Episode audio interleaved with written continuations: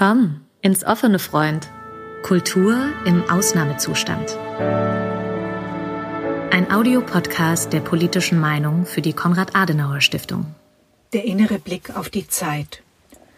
Über eine unausgefüllte, aber nicht freie Zeit wusste die 1902 in Odessa geborene Lydia Ginsburg viel zu sagen. Sie überstand in großer Not die 900 Tage dauernde Belagerung Leningrads durch die deutsche Wehrmacht, während ihre Mutter vor ihren Augen verhungerte. Da Ginsburg mir nun wieder in den Sinn kommt, stelle ich fest, dass ich erstaunlicherweise fast auf den Tag genau vor einem Jahr ihre Aufzeichnungen eines Blockademenschen bei einem Aufenthalt im amerikanischen New Hampshire gelesen habe. Ihre Texte bildeten damals einen starken Kontrast zur durchorganisierten, bunten Welt der Shopping Malls und zu all jenen scheinbar federleichten Verlockungen eines überall auf Konsum ausgerichteten Blicks, der selbst in der Provinz mit kleinen idyllischen Weilern das Leben bestimmt. Die hungernde Lydia Ginsburg hingegen beschreibt eine Existenz ohne Farben und fern jeden Grüns, eine Stadt unter Beschuss und unerbittlicher Besatzung. Die ihr nächsten sind Blockademenschen, die nicht in einem Lager, sondern mitten im urbanen Raum dem Tod ausgeliefert sind, zusammen mit ihren Arbeitskollegen, im Kreis ihrer Familie und in den Wohnungen, wo sie wie erfrierende Polarforscher um ihr Leben kämpfen. Als am 27. Januar 1944 die Rote Armee den Belagerungsring schließlich sprengte, war die Literaturwissenschaftlerin Lydia Ginsburg ungewollt auch eine Erzählerin und Verhaltensforscherin geworden. Als einer der wenigen Intellektuellen, die sich nicht ausfliegen ließen, war sie ihrer alten Mutter wegen in der Stadt geblieben. Das Lesen der Bücher und der Menschen ist beides mit der Schrift verbunden, mit dem Erzählen und Sehen. Wie Sehen Bewusstsein stiftet und Veränderung anstoßen kann, davon handelt Literatur in ihrem Kern. Ginsburgs in Leningrad verfassten Erzählungen von Mitleid und Grausamkeit fiel mir sofort wieder ein, als in einem nahezu kosmisch anmutenden Lockdown der Welt die Menschen von heute auf morgen weltweit auf ihre Wohnungen zurückgeworfen waren, unter ganz anderen Vorzeichen, die für uns mit Covid-19 sichtbare Wirklichkeit wurden, erlebten aber auch wir das Aufhören von Betriebsamkeit. Immerzu kam mir in den ersten Wochen unseres inneren Exils das Bild von Ginsburgs sterbender Mutter in den Sinn. Der Tod umlauerte auch die Tochter, die stundenlang in der Kälte in riesigen Schlangen für eine Handvoll Essen anstand und akribisch alles in kleine Portionen aufteilte, damit es auch für den Tag reichte. Während in ihrem Bericht täglich alles schlimmer wurde, der Hunger, die Dunkelheit, der Frost, die Verrohung, die entsetzliche Hast auf der Suche nach Essbarem, klagten bei uns die Menschen darüber, dass sie kein Schokoeis in der Frühlingssonne schlecken konnten. Zurückgeworfen auf die Familie, die Lydia Ginsburg als das letzte ethische Faktum unter Belagerung beschrieb, erschien mir unsere Lage als weniger misslich oder dramatisch, zumal die Zurückgeworfenheit auf unsere Wohnungen anderen Menschen half und die Krankenhäuser entlastete, es also endlich nicht nur um unser Ich ging. Vielleicht liegt dieses Empfinden aber auch meiner frommen und zeitgleich sozialistischen Kindheit und der rigorosen mein inneres Leben prägenden Erfahrung des Mangels, der aber, wenn man klein ist, nicht als solcher erlebt wird. Da ich nichts anderes kannte, war das Leben einfach das Leben. Ein mit einem schlichten Ofen geheiztes Zimmer war schon ein großer Segen, der Rest des Hauses blieb in den Wintern kalt. Wenn ich jetzt das Wort Verzicht höre, kann ich zudem nicht anders als an die Belagerung von Sarajevo zu denken, die noch länger als die von Lydia Ginsburg beschriebene dauerte.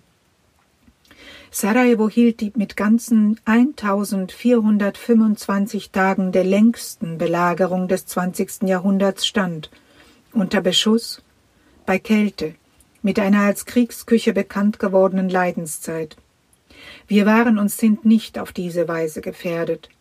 Ich sehe meine bosnische Freundin vor mir, die Schneiderin Ismeta, die diese Zeit wie durch ein Wunder unversehrt in ihrer Stadt überstanden hat. Sie und andere bosnische Freunde erzählten mir darüber, wie sehr die Menschen damals die Bücher liebten und bei frostigsten Temperaturen ihren Kant, Rousseau und Shakespeare nicht verbrannten, um zu heizen. Denn irgendwann mangelte es an Holz. Selbst wenn das eine aus der Rückschau gefertigte idealistische Korrektur des eigenen Gedächtnisses gewesen sein mag, so ist diese Liebe für das Wort dennoch wahr. Und noch etwas anderes ist wahr, das Bedürfnis nach Schönheit, der ich wie die Frauen von Sarajevo von Beginn an während der Pandemie folge. Dabei ist die Schönheit nicht vom Lippenstift abhängig, sondern von der Form, die eine starke Energie ist. Ich trage also morgens meinen Lippenstift auf, achte auf Farben und Kleidung, so wie es mir immer entspricht. Diese Achtung vor sich selbst, die sich auch auf das Erlebnis der Zeit auswirkt, das habe ich von den Frauen von Sarajevo gelernt. In diesem Bewusstseinsvorgang liegt für mich ein Text verborgen, der mich in genauer Freundlichkeit anblickt. Das Innere, meine eigentliche Art zu schauen, ist nun für ein paar Wochen der Ort unser aller Leben geworden. Ich sehe, dass der alte Kreis, in dem die Menschen sich von morgens bis abends bewegt haben, ein Teufelskreis, ein bewusstseinsferner Kreislauf war, in dem vor allem das Wegrennen vor sich selbst sichtbar wird. Derweil erobert der Gesang der Vögel den städtischen Raum. Hört man hin, weiß man, dass Amseln nicht lügen. Der Kreis sei, so Lydia Ginsburg, das Blockadesymbol des in sich geschlossenen Bewusstseins.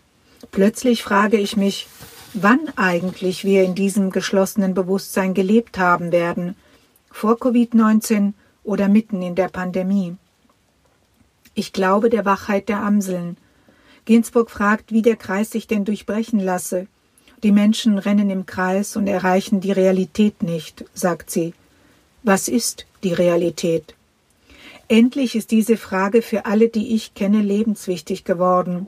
Wer schreibt, und das gilt für mich auch für den, der liest, notiert Ginsburg, beginne, ob er es wolle oder nicht, ein Gespräch mit dem Außerpersönlichen. Denn die Schreibenden sterben und das Geschriebene bleibt, ohne sie zu fragen. Über den Kreis zu schreiben bedeutet auch, den Kreis zu öffnen, eine Tür in ihm mitzudenken. Immerhin sei das irgendeine Tat. Ginsberg beschreibt das als gefundene Zeit im Meer der Verlorenen. Für die Menschen in den genannten belagerten Städten im Kriegszustand war es, wie die Aufzeichnungen eines Blockademenschen erzählen, die zu den größten literarischen Zeugnissen des 20. Jahrhunderts gehören, stets ein unerreichbarer Traum gewesen, ihr Leben und Arbeiten zu ordnen. Es hätte zu viel Mühe gekostet, das Leben zu entrümpeln. In der sogenannten Leningrader Atempause geschah genau das. Jetzt wurde es entrumpelt. Von allerlei Geschwätz, von diversen Substituten und Täuschungen, von Unstimmigkeiten in der Liebe, von den Anforderungen eines zweiten oder dritten Berufs, vom quälenden Ehrgeiz, der die Menschen dorthin gebracht hatte, wo sie nicht hingehörten. Diese Worte von Lydia Ginsburg klingen seltsam vertraut und nah, so klar treten ihre Denkkonturen in unserem heutigen Raum und in unserer Zeit hervor, als sei das von ihr erlittene und das im Leiden durchschrittene nicht abgekürzte Leben eine direkte Einbringung in diesen betörend schönen Frühling unseres wild ausschlagenden Jahres, das schon in der Wiederholung der Zahlen etwas andeutet, das nicht nach Abkürzung aussieht, sondern eher eine Vehemenz in sich trägt, die uns nicht erlauben wird, um diese Frage herumzukommen. Wohin gehören wir, wenn wir nicht zueinander gehören? Wir können überhaupt nicht getrennt voneinander leben.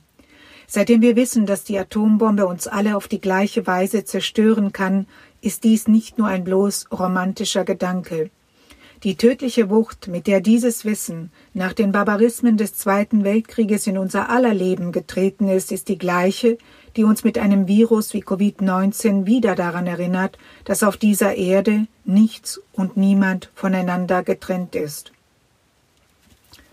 Die nun erneuerten Beziehungen, die uns, dem Himmel sei Dank, wie so oft in der Geschichte der Menschheit nicht in Hunger, Krieg und Belagerung offenbar wurden, sind unser eigentliches unser wahres Leben.